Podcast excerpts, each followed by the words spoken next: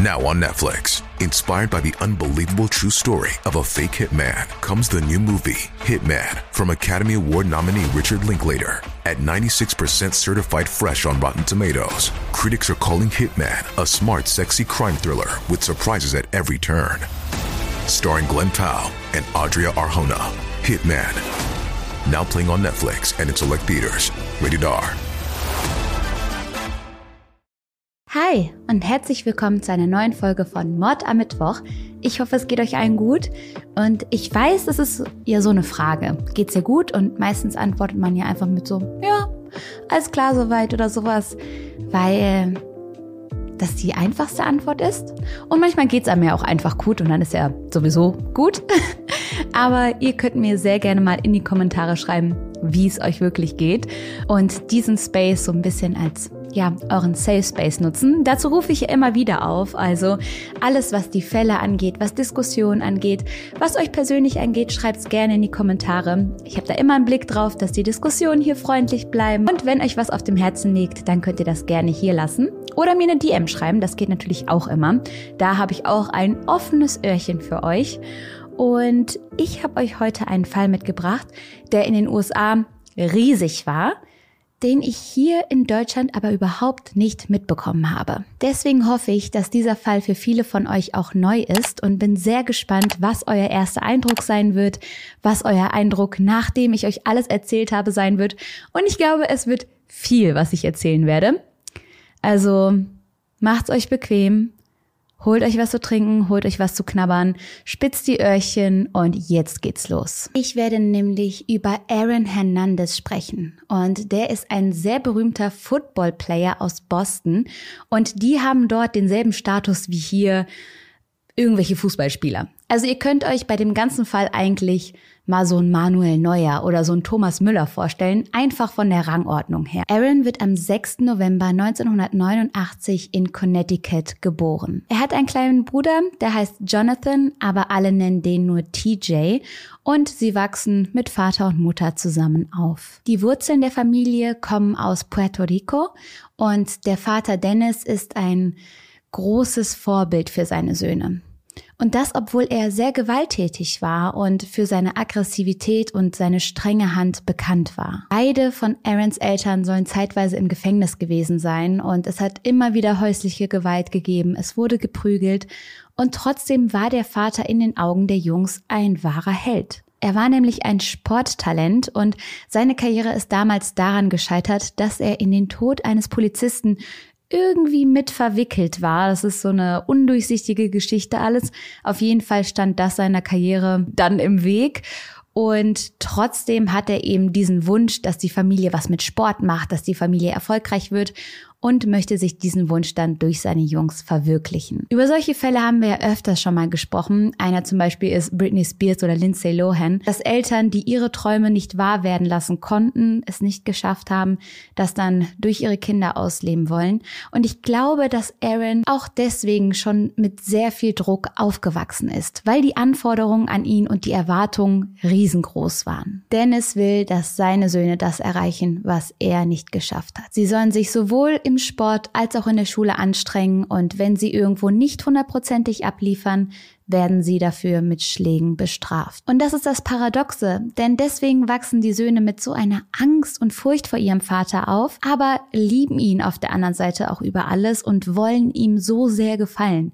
Ich glaube, das ist das Toxische daran, dass durch seine Art erst dieser Riesenrespekt vor dem Vater entsteht, der aber durch und durch ja toxisch ist. Und so tun die Jungs alles, um ihm zu gefallen. Außerdem lernen die Jungs durch den Vater, dass man ein Nein nicht akzeptieren darf dass wenn jemand einem etwas verwehrt, man ruhig ausrasten darf, um sich schlagen darf und dass das in Ordnung sei. Und so erleben sie zum Beispiel häufiger, dass der Vater die Mutter verprügelt. Eines Tages, als er wieder einmal alkoholisiert nach Hause kommt und mit der Mutter einen Streit anfängt, schlägt er sie so stark und schubst sie gegen ein Waschbecken, bis sie ihr Bewusstsein verliert. Trotzdem ist er, wie gesagt, einer der engsten Bezugspersonen seiner Söhne und Aaron lässt sich sogar ein Tattoo stechen, was er seinem Vater widmet, welches heißt, If it is to be, it's up to me. Denn das war ein Spruch, den der Vater wohl häufig gesagt hat. Als Aaron gerade mal 16 Jahre alt ist, stirbt Dennis aber. Er lässt seine beiden Söhne als gebrochene Jungs zurück. Das hat sie sehr geprägt. Und es heißt, dieser Schicksalsschlag habe gerade Aaron völlig aus der Bahn geworfen. Es heißt, seine Verhaltensweisen hätten sich drastisch geändert und er hätte es bei der Mutter nicht mehr ausgehalten. Er habe sie nie als wirkliche Bezugsperson gesehen und sei deswegen dann zu einer Cousine gezogen. Diese Cousine heißt Tanja und wird jetzt die neue Bezugsperson von Aaron. Und Aaron hat jetzt viele Freiheiten. Es gibt niemanden, der ihn so wirklich behütet. Und so treten immer mehr dubiose Gestalten in das Leben von Aaron Hernandez. Und das ist so schade, weil der ganze Fall hinterlässt dieses Gefühl, dass da so viel Talent und gute Gene und all das verschwendet wurden. Denn Aaron ist groß, er ist sportlich, er ist gut gebaut, aber dann fängt er damit an, regelmäßig zu kiffen, nachts um die Häuser zu streifen, immer wieder Grenzen zu testen, Alkohol zu trinken und so weiter. Parallel schafft er es aber, sämtliche Rekorde an seiner Highschool abzuräumen. Mit 17 macht er dann auch seinen Schulabschluss und geht dann nach Florida, wo er mit dem Football professionell anfängt. Das heißt, er ist da im Footballteam seines Colleges, aber in den USA ist das dann nicht so wie eine Theater AG oder sowas hier in Deutschland, sondern das ist schon richtig Profiliga. Teilweise schauen über 100.000 Leute zu und die Spiele werden sogar live im Fernsehen übertragen. Und mit seiner Mannschaft holt Aaron dann auch schon einen Titel nach dem anderen. Und das alles, obwohl er ständig high ist, während er spielt. Das ist etwas, das fällt natürlich seinen Kameraden und auch den Trainern auf. Aber er ist einfach zu gut. Sie können ihn nicht rausschmeißen, da er das Spiel dominiert und die Jungs immer wieder zum Sieg bringt gerade mal 20 Jahren kommt Aaron dann auch schon in der Profiliga an. Er unterzeichnet einen Vertrag bei den New England Patriots und zieht zurück zu seiner Heimatstadt nach Boston. Nun kann er Männer wie Tom Brady als seine Teamkollegen bezeichnen und sein und auch der Wunsch des Vaters gehen endlich in Erfüllung. Er ist ein Profiliga, er hat es geschafft und spielt jetzt mit den ganz Großen. Zwei Jahre später wird ihm dann schon ein Vertrag von über 40 Millionen Dollar angeboten. So viel ist er da schon wert. Kurz darauf folgt eine riesige Villa in einer wohlhabenden Gegend, die er dann auch mit seiner Jugendliebe Cheyenne bezieht. Die beiden sind schon seit Ewigkeiten zusammen und haben auch eine gemeinsame Tochter. In 2013 gilt Aaron dann als einer der erfolgreichsten Footballspieler, einer der bekanntesten überhaupt und hat seine 110 Kilo drauf und überall Tattoos und ist durchtrainiert und lebt da in der reichen Gegend. Und jetzt an diesem Punkt, wo sich jeder denkt, ach wie schön, das ist doch eine herrliche Erfolgsgeschichte, wird es natürlich wieder Zeit für einen kleinen Turn und der kommt ganz drastisch und zwar in 2013. Dort wird am 17. Juni eine Leiche gefunden. Ein Teenager joggt an diesem Tag seine altbekannte Route ab und findet auf einem abgelegenen Industriegebiet eine männliche Leiche. Aufgelöst rennt er dann zum nächsten Laden, schlägt dort Alarm und kurz darauf trifft die Polizei ein. Es ist ein sehr, sehr abgelegener Ort. Ich habe ja schon gesagt, das ist so eine Art Industriegebiet und da, wo man die Leiche findet, wird normalerweise nur Bauschutt abgeladen. Also es ist wirklich nichts, wo man irgendwas oder irgendwen erwarten würde. Die Leiche liegt auf dem Rücken. Linke Arm liegt auf dem Bauch. Mehrere Male wurde der Tote angeschossen und das ist das Zeichen für die Polizei, jetzt auch die Mordkommission hinzuzuholen. Als diese eintrifft, zieht ein Gewitter heran, weshalb sie schnell anfangen, Zelte aufzubauen, um mögliche Beweise zu sichern und keine Spuren zu verlieren durch den Regen. Aber glaubt mir, Beweise wird es jede Menge geben. So findet man schon schnell die Patronenhülsen, fünf an der Zahl und ein weißes Handtuch, kann man sagen. Außerdem findet man auch einen angefangenen Joint. Und nicht nur das, das Gelände wird auch noch Video überwacht und die Beamten beantragen schon bald die Suche nach diesem Videomaterial. Als das Gewitter vorübergezogen ist, beginnt man dann damit, sich die Leiche vorzuknöpfen und zu durchsuchen. Schnell stößt man auf die Brieftasche des Mannes und findet dort Ausweise und Dokumente, die verraten, um wen es sich hier handelt. Es ist der 27-jährige Odin Lloyd aus Boston. Und die Frage, die sich jetzt als erstes stellt, ist, was hat dieser Mann hier gemacht? Wie gesagt, war das ein Ort, an dem man nur Bauschutt und Industrie gefunden hat, nichts, an dem man sich einfach mal so aufgehalten hat. Und so beginnen die Ermittlungen dann in die Richtung, Was macht er hier? Wer ist das? Und wie ist es zu all dem gekommen? Ein erster Hinweis ist dann ein Autoschlüssel, der zu einem Mietwagen gehört. Den findet man bei der Leiche und ruft schon schnell beim Autovermieter an. Und ihr könnt es euch wahrscheinlich schon denken, dieses Auto wurde von Aaron Hernandez gemietet. Und der erste Gedanke des Mordkommissars, der Football-Fan ist, ist hoffentlich nicht der Aaron Hernandez. Weil wie gesagt, es war ein Staatsheld. Jeder hat ihn geliebt. Jeder hat ihn verteidigt und er hatte so ein ganz verschmitztes Lächeln und ich verstehe, dass man ihn wirklich ins Herz geschlossen hat. Als Sportler, aber auch als Menschen. Aber als die Polizei dann beim Autoverleih eintrifft und die sagen, jo, dieser Vertrag läuft über die New England Patriots, wird sehr schnell klar, hier geht es um den Aaron Hernandez. Und langsam fügen sich die Dinge immer mehr denn Aaron wohnt gerade mal zwei Kilometer vom Fundort der Leiche entfernt. Als die Beamten zu dieser Mega-Villa fahren, leuchtet das Licht im Haus, der Fernseher läuft und Trotzdem macht keiner die Tür auf, als sie klingeln. Diese sind total verwundert und haben Sorge, dass Aaron vielleicht auch etwas passiert ist, dass er auf diese Art und Weise als weiteres Opfer in all das verwickelt sein könnte. Doch nach 45 Minuten des Klingelns und Wartens macht er plötzlich die Tür auf und fragt, was, was kann ich für euch tun? Als die Beamten dann fragen, was er mit diesem Mietwagen oder mit dem toten Odin zu tun hat, sagt er nur, was geht euch das an?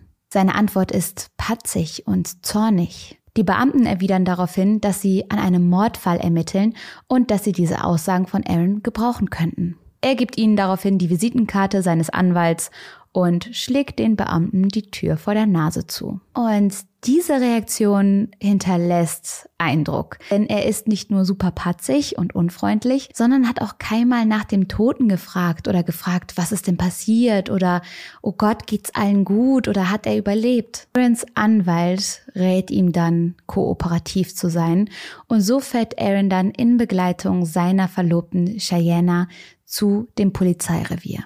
Dort warten die beiden dann auf den Anwalt und in der Zwischenzeit wird die Verlobte schon einmal befragt. Als die Beamten ihr erzählen, um wen es sich bei dem Toten handelt, ist sie schockiert und fängt sofort an zu weinen. Denn dieser Tote, der Odin, der ist der Freund von Cheyennas Schwester. Also eigentlich so etwas wie der Schwager ins B von Aaron. Heißt, es handelt sich um so etwas wie ein erweitertes Familienmitglied und die Polizei ist echt schockiert, als sie merken, wie nahe das ganze Cheyenne geht. Derweil trifft Aarons Anwalt bei der Polizeiwache ein und er steigt dann mit Aaron nochmal in sein Auto, um nochmal ein paar Dinge zu besprechen. Und man sieht auf der Überwachungskamera des Polizeireviers, wie die beiden dann Aarons Smartphone zerstören. Also augenscheinlich natürlich, ne? Man weiß jetzt nicht genau, was die Intention war, aber Aaron scheint sein Handy auseinanderzubauen und dann auch zerstören zu wollen. Und das ist natürlich extrem verdächtig. Die Beamten wollen das Handy daraufhin natürlich erstmal konfiszieren. Der Anwalt verweigert das aber und die können da gerade noch nicht viel machen. Aber sie fangen an, den Vermieter des Autoverleihs zu befragen. Kurz nach dem Mord hat Aaron den Mietwagen nämlich zu diesem Verleih zurückgebracht. Das Ganze ist auch auf Überwachungskameras festgehalten worden. Man sieht ihn das Auto hinbringen und kurz darauf wieder abzischen. Und Forensiker fangen jetzt damit an, das Auto zu durchsuchen. Außerdem besorgen sich die Polizisten auch einen Durchsuchungsbefehl für die Villa von Aaron und fangen an, alles durchzukämmen. Das scheint ihn aber wenig zu beunruhigen. Also er spielt währenddessen mit seiner Tochter, der Fernseher läuft. Also er scheint da keine Bedenken zu haben, dass irgendwas gefunden werden könnte. Und in der nächsten Zeit überschlagen sich die Ereignisse. Denn natürlich hat die Presse auch von all dem Wind bekommen und die Reaktionen lassen nicht lange auf sich warten. So schmeißen die Patriots schon bald Aaron als Spieler aus dem Team. Außerdem sagt eine der Mitarbeiterinnen des Autoverleihs, dass sie beim Reinigen dieses Mietwagens, den Aaron geliehen hat, eine Patronenhülse gefunden hat. Und das macht total Sinn, denn am Tatort wurden ja fünf Patronenhülsen gefunden, auf Odin wurde aber sechsmal geschossen. Und nicht nur das, an der Patronenhülse wurde auch noch ein Kaugummi gefunden, welches man da dran geklebt hatte. Also da war noch so ein bisschen ähm, Papier dran, da war eine Zeichnung eines Kindes auch drauf, das klebte alles so an dieser Patronenhülse. Und da dachte ich mir ganz kurz, wie schlecht seid ihr? Also ich will niemanden dazu animieren, irgendwelche Spuren zu verwischen oder so. Aber Patronenhülsen, Kaugummis, ein angefangener Joint. Also wie viele Spuren möchte man bitte denn an einem Tatort gleichzeitig verstreuen? Das ist ja, das ist ja zu einfach. Und die Polizei besorgt sich dann irgendwann auch die Erlaubnis, das Handy konfiszieren zu dürfen. Und auch dort finden sie wieder einiges. Zum Beispiel einen Nachrichtenverlauf zwischen zwei Freunden, Ernest und Carlos und eben auch Aaron. Dort schreibt er den beiden, dass er sie braucht, weil es etwas zu tun geben würde. Daraufhin erscheinen die beiden dann bei Aarons Villa. Das Ganze lässt sich auch über die Überwachungskameras an der Villa verfolgen. Und in der besagten Nacht der Nacht der Tat, sieht man die drei in den Mietwagen steigen und davon düsen. Und dann gibt es da Videoaufzeichnungen vom Haus von Odin, wo man sieht, dass er zu diesen drei Männern in den Mietwagen steigt. Hiermit ist also absolut sicher, Aaron, Ernest und Carlos haben Odin in dieser Nacht abgeholt und sind mit ihm auf dieses dubiose Gelände gefahren. Ernest und Carlos sind Freunde von Aaron. Sie kannten sich schon, schon länger und waren so die Komplizen, wenn es was zu erledigen gab. Als man die beiden dann aber befragt, sagt zum Beispiel Carlos, dass er gar nicht vor Ort gewesen sei. Also er lügt ganz offensichtlich. Denn es gibt sogar noch weitere Beweise. Die drei haben nämlich, bevor sie Odin abgeholt haben, noch an einer Tankstelle gehalten und auch davon ist wieder Videomaterial gefunden wurde. Also es ist so eindeutig und jede Lüge macht hier gar keinen Sinn mehr. An dieser besagten Tankstelle verhält sich Aaron übrigens sehr seltsam. Er wirkt irgendwie betrunken und so komisch aufgekratzt. Und an dieser Tankstelle kauft er sich dann auch noch Kaugummis. Die Kaugummis, die man später dann an der Patronenhülse klebend gefunden hat. Carlos trägt ein weißes Handtuch, das kann man auf den Überwachungskameras sehen. Und dieses Handtuch wird später ja auch noch am Tatort gefunden. Also wie gesagt, die Beweise wurden praktisch geradezu durch die Gegend geworfen. Und als Carlos dann merkt, dass er von den Beweisen umzingelt ist und da auf jeden Fall nicht mehr rauskommt, fängt er an zu reden. Er gibt zu, mit dem Auto gefahren zu sein, sagt aber, er habe bis zuletzt keinen Plan gehabt, um was es gehen würde, sei da einfach blind gefolgt und völlig überrascht gewesen, als er plötzlich die Schüsse gehört hat. Er sei aber gar nicht erst ausgestiegen und habe auch nichts sehen können. Also er wüsste nicht, wer geschossen hat und so weiter und so fort und könne deswegen leider auch keine weitere Aussage machen. Etwas, das er aber sagt, ist, dass er Aaron sehr wohl mit einer Waffe gesehen habe. Und das ist auch der Grund, warum Aaron kurz darauf dann verhaftet wird. Das war so das, was die Polizei noch gebraucht hat, um ihn endlich dingfest zu machen. Und ihr könnt euch denken, die Presse, die Paparazzis, die haben das alle schon gerochen, die haben alle drauf gewartet und stehen um die Villa rumherum, als Aaron dann von der Polizei in Handschellen abgeführt wird. Und er trägt so ein weißes Shirt, was ihm gerade noch so über den Körper gestülpt wurde. Das heißt, er ist auch teilweise oberkörperfrei. Und das ist natürlich der Shot, den man braucht, um gute Auflage zu machen. Aaron Hernandez sagt die ganze Zeit nichts. Er ist sehr freundlich dann auch dem Sheriff gegenüber, erzählt von seiner Tochter und seinem Vater, seiner Familie und zeigt sich sehr, sehr kooperativ. Er nimmt die neue Situation, in der er sich jetzt ja befindet, ganz gut hin, so, so gut es halt geht. Und da dachte ich ganz kurz, wollte er vielleicht gefasst werden? Hat er vielleicht deswegen so schlampig die ganzen Beweise überall hin und her gestreut, weil er vielleicht einfach gefasst werden wollte? Aber zu Theorien kommen wir später noch. Ähm, da nehme ich ja immer, immer schon vorweg. Machen wir später los hier.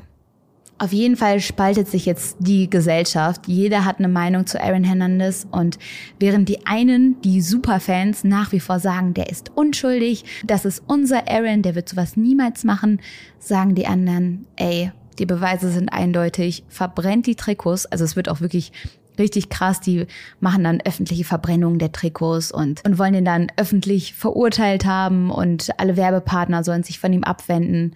Ja, da gibt's auf jeden Fall so diese zwei Pole, wie das ja oft so ist. Und an dieser Stelle möchte ich ganz kurz nochmal über das Opfer Odin sprechen, denn das kommt immer zu kurz bei diesen Fällen, wo es gerade viel um den Prozess geht, wo es viel um die Psyche des Mörders geht, redet man immer nur so kurz über das Opfer und deswegen wollte ich hier eine kurze Zäsur machen und hier mal kurz über Odin sprechen, denn er wurde von allen als unglaublich höflicher, lieber und fürsorglicher Kerl beschrieben. Es heißt, Odin war nicht reich, er war kein Profisportler, aber er war glücklich mit dem, was er hatte. Und er hat Aaron immer sehr bewundert. Und das nicht, weil er ein Star war, sondern weil er Aaron einfach einen coolen Typ fand. Und weil er es cool fand, wie Aaron zu Erfolg gekommen ist und wie er für sich und seine Familie das alles aufgebaut hat.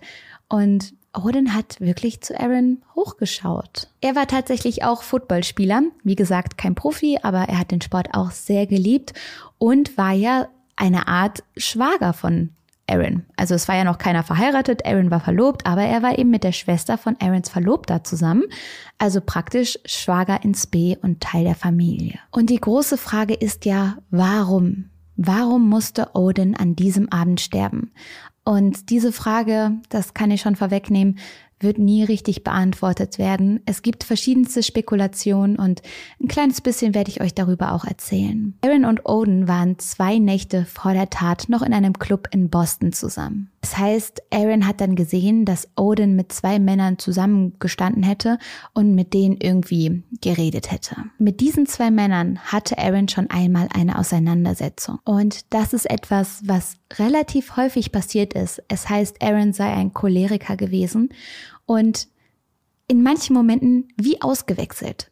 So ähnlich wie sein Vater. Er konnte unglaublich freundlich sein, war everybody's darling, alle haben ihn und sein verschmitztes Lächeln geliebt, aber wenn ihm einer dumm gekommen ist oder falsch geguckt hat, dann konnte er aus seiner Haut fahren und aggressiv werden und außerdem war ja da noch der Hang zu sowohl Alkohol als auch Drogen, die das alles noch bestärkt haben. Wenn er im Rausch war, konnte er von 0 auf 100 an die Decke gehen. Und so ähnlich war es wohl auch an diesem Abend. Es gibt nämlich die Mutmaßung, dass Aaron irgendwas an der Situation, dass Odin da mit diesen zwei Kerlen gequatscht hat, gereizt hat. Dass ihn das so gestört hat. Und weitere Vermutungen gehen in die Richtung, dass Odin vielleicht ein Geheimnis von Aaron ausgequatscht haben könnte. Denn es heißt, das wurde von Aaron nie bestätigt, aber es heißt, dass Aaron ein großes Geheimnis hatte. Es hat sich für ihn zumindest wie ein großes Geheimnis angefühlt. Er war nämlich homosexuell oder bisexuell. Hier ist wie gesagt nicht ganz klar, wie es gewesen ist, weil Aaron sich dazu selber nie geäußert hat. Aber seinen engsten Leuten soll das teilweise klar gewesen sein. Auf diese Gerüchte kommen wir später noch zu sprechen, was es alles so auf sich hat. Es könnte aber ein Grund für Aaron gewesen sein, Odin aus dem Weg schaffen zu wollen. Vielleicht hat Odin diesen beiden Männern ja etwas verplappert, hat ihnen erzählt, dass er Aaron vielleicht mit einem anderen Kerl gesehen hat oder da irgendwas weiß. Vielleicht hat Aaron auch nur gedacht, dass Odin irgendwas rausgequatscht hätte. Auf jeden Fall halten viele diese Situation für den Auslöser für die Tat. Denn an diesem Abend schreibt Aaron an seine Kumpels Carlos und Ernest, man kann niemandem mehr vertrauen. Also da wird irgendeine Art von Verrat von Odin Aaron gegenüber vermutet. Oder zumindest hat Aaron das halt gedacht. Es gibt ja auch Missverständnisse auf dieser Welt, ne? Aber wie gesagt, zu all dem kommen wir später noch. Jetzt geht's erstmal um den Prozess. Der startet nämlich am 30. Januar 2015. Und die Anklage eröffnet den Prozess wie folgt. Sie erzählen den Geschworenen, wer Odin Lloyd ist und was ihm angetan wurde. Dabei machen sie das Opfer menschlich und nahbar. Man mag Odin gerne nach dem, was sie erzählen, und Aaron stellen sie als sehr brutal und gnadenlos dar. Das Motiv hierbei? Ein Streit vor einem Club. Aaron habe sich nicht beruhigen können und dann seine Kumpels angerufen, um mit ihm Odin umzubringen. Die Verteidigung hingegen behauptet, dass Aaron vollkommen unschuldig sei. Sie benutzen häufig den Begriff Freund und fragen dann, warum sollte Aaron einen Freund umbringen? Als ein Zeuge zum Beispiel erzählt, dass er Aaron an diesem Tag auch gesehen hat und dass er unglaublich wütend geguckt habe, sagt die Verteidigung, kennen Sie seinen Gesichtsausdruck? Der Zeuge antwortet daraufhin, naja, ich erkenne menschliche Regung. Und dann sagt die Verteidigung sowas wie, ja, aber Sie kennen die Mimik von Aaron nicht um sozusagen auszudrücken, dass man Blicke ja so und so deuten kann und dass das ja kein Beweis dafür ist, dass er in dieser Nacht zu einem Täter geworden ist. So geht das Ganze hin und her, wie das so vor Gericht ist. Und plötzlich geht es dann auch um die Freundin von Odin, also die Schwester von Cheyenne. Und die erzählt, dass sie an diesem einen Morgen plötzlich einen Anruf bekommen hat und da wurde ihr erzählt, dass ihr Freund tot ist. Und sie sei sofort zu ihrer Schwester rübergelaufen und sie habe ihr einfach nur weinend in den Armen gelegen. Dann erzählt sie, dass Cheyenne an diesem Tag dauernd Anrufe bekommen habe, wahrscheinlich von Aaron, und plötzlich mit einem Müllsack aus dem Haus gestürmt sei. Sie habe irgendwas dringend wegbringen müssen. Daraufhin stellt man sich natürlich die folgende Frage, was war in dem Müllsack drin und was hat das mit all dem zu tun. Cheyenne erklärt das so, dass sie sagt, Aaron habe sie angerufen und ihr gesagt, sie solle eine Kiste aus dem Keller verschwinden lassen. Die müsste sofort weggeschmissen werden. Und das habe sie dann einfach getan. Sie sagt, sie habe keine Ahnung, was in der Box war. Sie weiß nur, dass sie sehr nach Marihuana gerochen habe. Die Staatsanwaltschaft vermutet aber, dass darin die Mordwaffe lag. Ein Video von der Überwachungskamera von Aarons Haus zeigt ihn dann auch, wie er mit einem Gegenstand in der linken Hand umherläuft und der sieht schon ein bisschen aus wie eine Pistole. Also das könnte schon sein. Das Video ist aber sehr unscharf, weshalb es nur Vermutungen sind, aber das wird eben auch vor Gericht gezeigt. Die Verteidigung versucht weiter im Namen von Aaron zu kämpfen und ihn zu verteidigen ihren Job zu machen. Und so fragen sie zum Beispiel, könnte es sein, dass sie in dem Video nur deswegen die Waffe erkannt haben, weil sie erwartet haben, eine zu sehen? Also die wollen damit darauf hinweisen, dass hier vielleicht auch überinterpretiert wird. Ähm, ja. Ja, aber die Beweise sind ja schon, ne? Die sind ja schon auch, ähm, ich weiß nicht, warum ich hier so rumhampelt. ich finde hier gerade keine, keine Sitzposition. So, die Beweise sind ja auch schon sehr eindeutig, also, ne? Aber sie, sie geben alles, sagen wir mal so. Außerdem will die Verteidigung dann an die Logik appellieren und sie fragen dann, warum sollte der Angeklagte in der Nähe seines eigenen Hauses jemanden umbringen und dann noch einen angefangenen Joint dort lassen? Ja, das frage ich mich auch. Auf jeden Fall möchte die Verteidigung mit all dem sagen, ja, Aaron war vor Ort, aber er war nicht der Mörder. Das alles sieht das Gericht aber anders Sie sind sich nämlich sicher, Aaron war der Täter. Und ich meine, wie gesagt, die Indizien bestätigen das ja. Am angezündeten Joint findet man seine DNA genauso an den Patronenhülsen. Die Fahrstrecke von Aaron ist lückenlos nachweisbar. Die Videokameras bei der Tankstelle, das, das Mietauto, was auf seinen Namen gemietet wurde, all das ist ziemlich eindeutig. Gegen 2.30 Uhr haben sie dann das Opfer Odin abgeholt. Auch der SMS-Verlauf lässt all das rekonstruieren und belastet Aaron zutiefst. Gegen 3.22 Uhr schreibt Odin zum Beispiel eine SMS an seine Freundin, in der er schreibt, nur damit du Bescheid weißt, bin mit NFL unterwegs. Damit spielt er auf Aaron an. Und das fand ich interessant, dass er ihr das geschrieben hat, so als würde er sich auch ein bisschen Sorgen machen und würde irgendwie ahnen, dass da was passieren könnte. Und deswegen seiner Freundin schon mal sagen wollen, ey, ich bin übrigens mit Aaron, ne? Nur damit jemand das auf dem Schirm hat. Zwischen 3.23 Uhr und 3.27 Uhr hören Menschen dann Schüsse.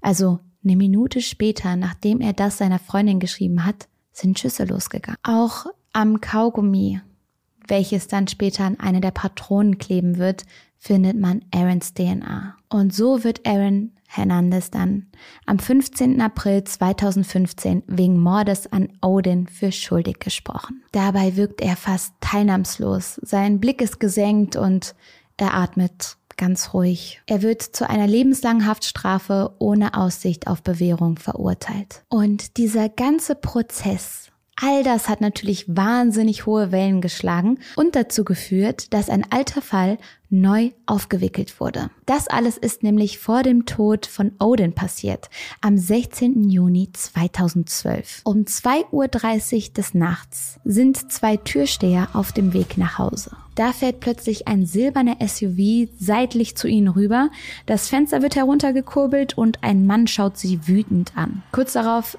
brettert dieser SUV über Rot und fährt davon. Die beiden Türsteher finden diese Aktion sehr, sehr merkwürdig und werfen sich Blicke zu und kurz darauf werden sie Zeugen eines Mordes. Denn der silberne SUV taucht plötzlich wieder auf. Er fährt in die Nähe eines BMWs.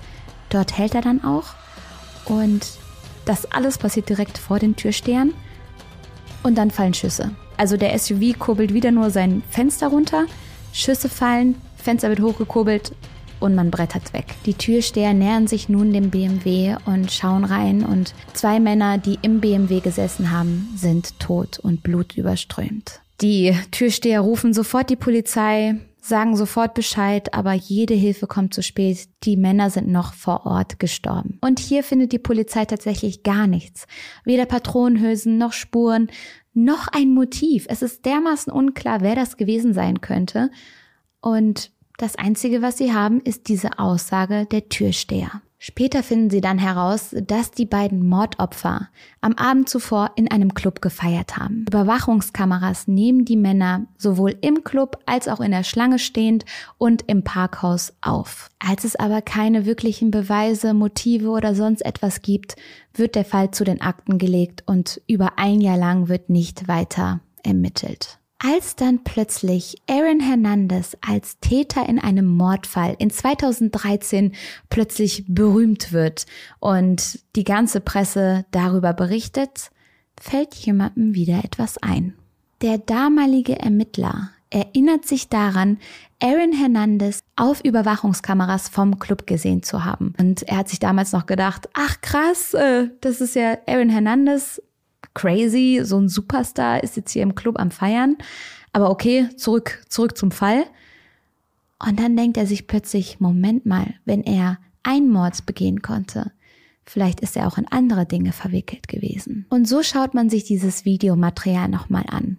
Und es fällt auf, dass Aaron im selben Club war, wie die beiden Mordopfer.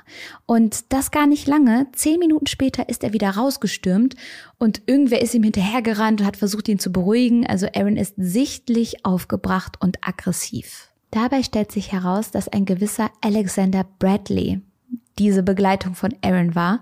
Und der war, sag ich mal, bei der Polizei durchaus bekannt. Der gute Alexander ist nämlich stadtbekannter Drogendealer. Nicht viel Ermittlungen später findet man dann auch Überwachungskameras aus dem Parkhaus. Und ihr könnt euch denken, in was für einem Auto Aaron und Bradley dann das Parkhaus verlassen. Richtig, ein roter Fiat. Spaß, ein silberner SUV. Wow, ich glaube, das war der schlechteste Witz, den ich je gemacht habe. Naja, irgendwann ist es soweit, ne?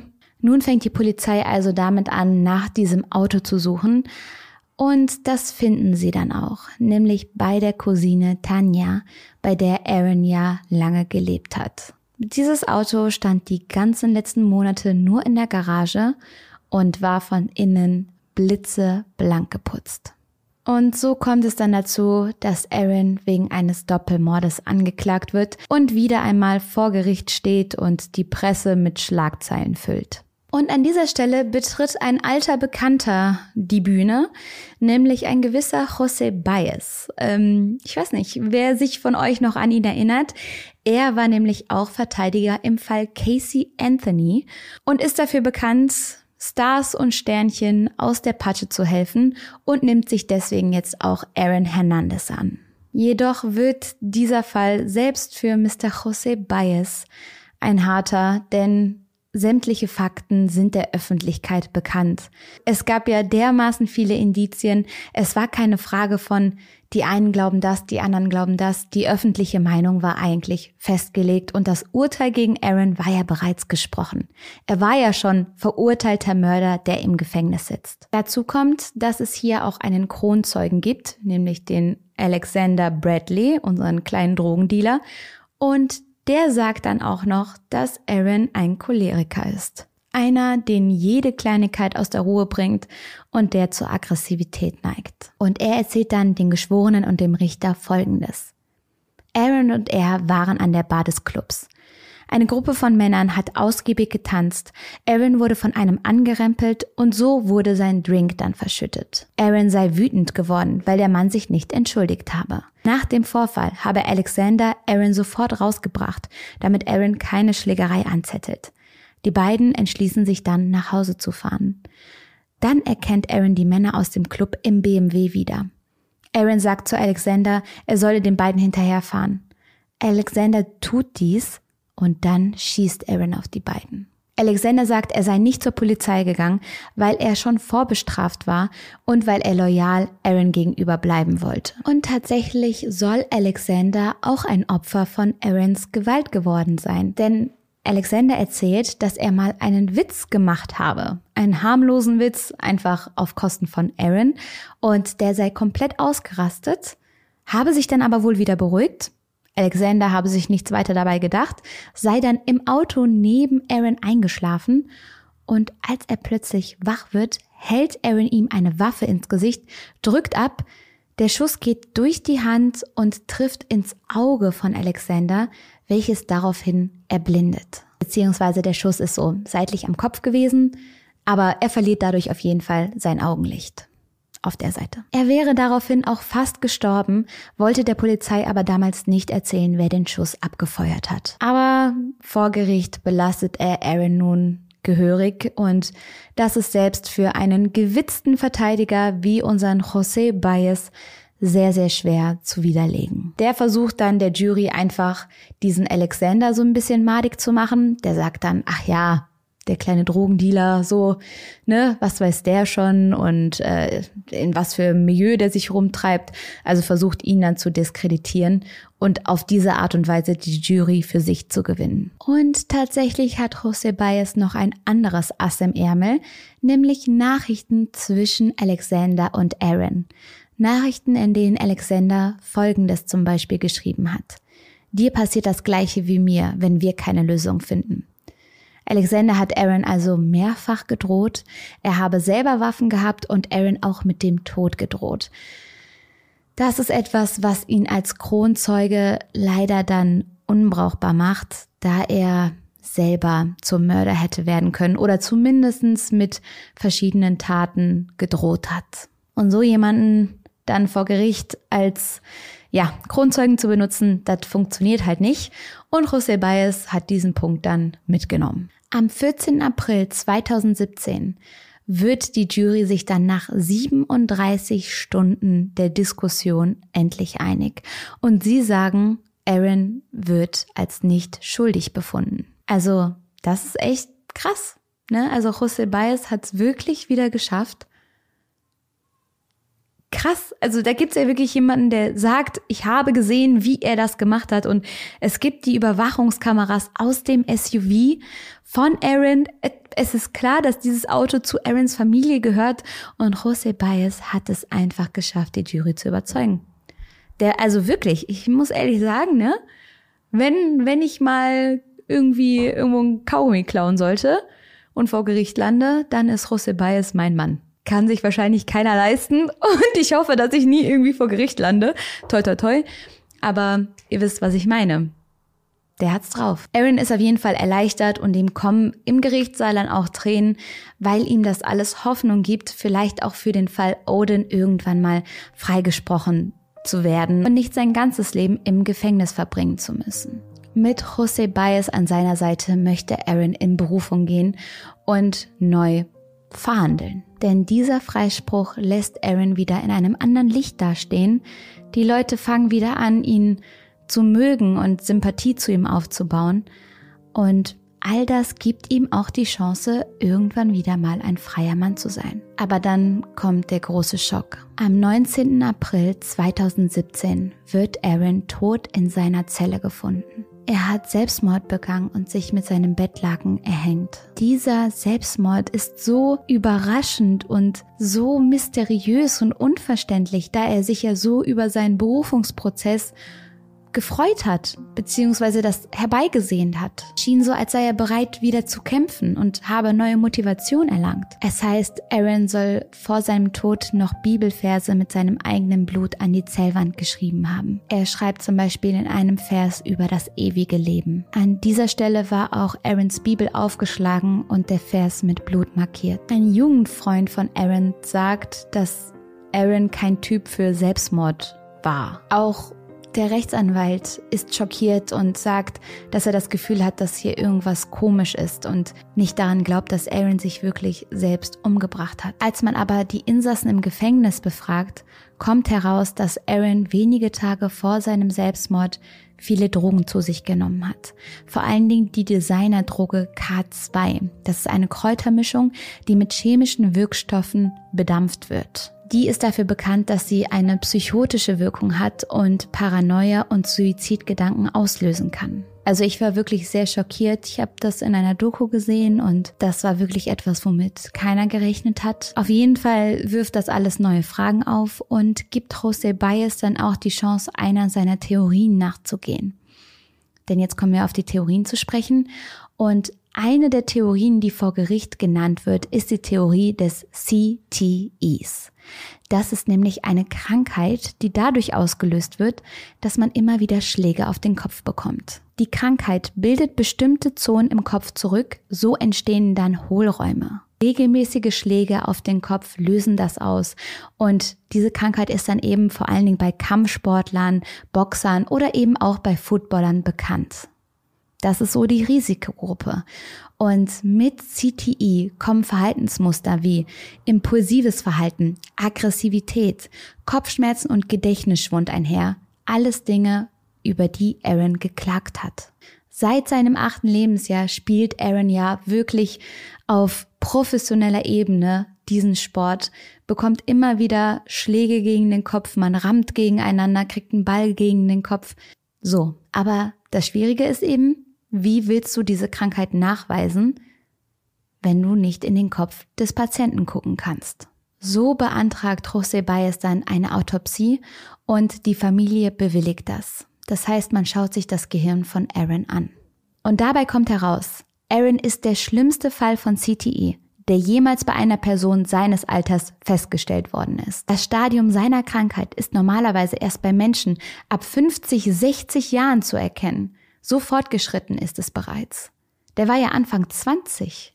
Und hier kann man sich wirklich die Frage stellen, ob diese Krankheit, die ja mit Aggressivität und Impulsivität einhergeht, seine Gefühlsausbrüche beeinflusst hat und vielleicht auch an seinem Gewaltproblem zumindest teilgehabt hat. Hat ihn CTI zu einem Mörder gemacht? Mediziner meinten, man kann das nicht genau sagen und einzelne Handlungen lassen sich nicht auf die Krankheit zurückführen. Das ist jetzt keine allgemeingültige Entschuldigung, die man vor Gericht einfach vorlegen kann. Aber es heißt auch, es ist unmöglich für mich, nicht zu dem Schluss zu kommen, dass diese Krankheit einen starken Einfluss auf seine Handlung hatte.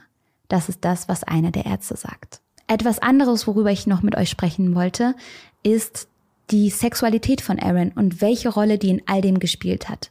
Denn ich finde es so krass und es tut mir von Herzen weh, dass er sich anscheinend in unserer heutigen Zeit nicht wohl damit gefühlt hat, über seine Sexualität zu reden oder die einfach zu leben. Weil wen geht das was an? Warum muss er sich outen? Warum muss er darüber reden? Es ist doch egal, ob er schwul ist, ob er hetero ist, ob er bisexuell ist. Er ist ein guter Sportler und das ist das Einzige, wofür man ihn beurteilen sollte. Das Privatleben geht erstmal niemanden was an. Vor allen Dingen nicht das Sexualleben. Er ist aber in einem sehr konservativen Haushalt groß geworden. Ich habe euch ja von dem Vater erzählt, der strikte Vorstellungen von seinen Söhnen hatte, der genau wusste, wie die werden sollten und, und in der Dokumentation wird dann auch sowas gesagt wie, wenn der Vater von Aaron gewusst hätte, dass der schwul ist, dann hätte er sich im Grabe umgedreht. Damit wird ja klar, wie in dem Haushalt von Aaron mit Homosexualität umgegangen wurde, wie darüber geredet wurde und es wurde immer unter den Teppich gekehrt. Aaron, der schon früh Erfahrungen mit anderen Jungs gemacht hat, hatte immer das Gefühl, mit niemandem darüber reden zu können und dass es ein Geheimnis ist, etwas, das niemand erfahren darf. Außerdem ist er dann ja in diesem Sportlerumfeld und das ist ja sehr männerdominiert und es gibt zum Beispiel zu der Zeit, wo Aaron dort spielt, keinen einzigen geouteten Footballplayer, was teilweise auch darauf zurückzuführen ist, dass diese Jungs dann verurteilt werden würden. Dass man dann in der, in der Kabine sich Sprüche anhören müsste, dass manche der Fans sie verhöhnen würde. Es ist nach wie vor so schrecklich, wie mit solchen Themen gerade in der Sportbranche umgegangen wird. Ich weiß gar nicht, ich weiß gar nicht, woran das liegt. Vielleicht ähm, findet einer von euch eine Erklärung dafür. Aber das ist ja auch echt ein Thema im deutschen Fußball. Ähm, da gab es ja auch schon so die eine oder andere Story, wie wirklich unsensibel mit dem Thema umgegangen wird. Mittlerweile wird alles besser. Es gibt ja auch genug ähm, Team-Captains, die die Regenbogenfahne als hier Captain Schürze tragen. Wie ist es? Captain Band. ja, ich bin auf jeden Fall nicht, nicht drin im Topic. Ich will hier auch niemanden über einen Kamm scheren, aber ich kann mir vorstellen, dass diese Berufung ihm es noch schwerer gemacht hat, vom Gefühl her zu sich und seiner Sexualität zu stehen und dass er vielleicht die Sorge hatte, wenn es rauskommt, dass er mit Männern Kontakt hat, dass er mit Männern Sex hat, dass es einen Riesenskandal auslösen könnte und vielleicht wusste Odin was und vielleicht hat Odin gequatscht. Oder vielleicht dachte Aaron auch einfach, dass Odin gequatscht hätte. Musste Odin also sterben, weil er wusste, dass Aaron homo oder bisexuell war? Ja, boah, wirklich ein krasser Fall. Ich muss sagen, es gibt eine sehr, sehr gute Netflix-Doku dazu. Die kann ich euch ans Herz legen, wenn ihr da noch was tiefer reingehen wollt.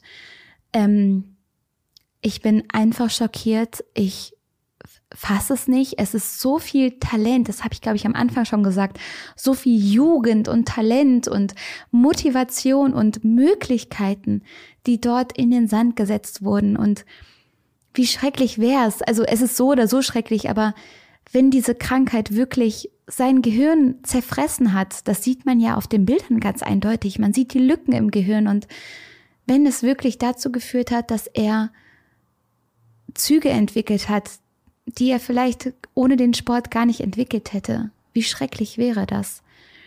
Ja, ich bin sehr gespannt, was ihr zu all dem denkt, ob ihr sagt, ey, CTE hat nichts damit zu tun oder hat vielleicht nur ein bisschen reingespielt und was ihr auch zu dieser ganzen Outing-Sache denkt, ähm, ob ihr glaubt, dass das vielleicht der Grund für Odins Tod war, schreibt's gerne in die Kommentare. Ich freue mich auf alle eure Nachrichten und jetzt wünsche ich euch erstmal einen wunderschönen Abend und wir sehen uns beim nächsten Mal. Bye bye.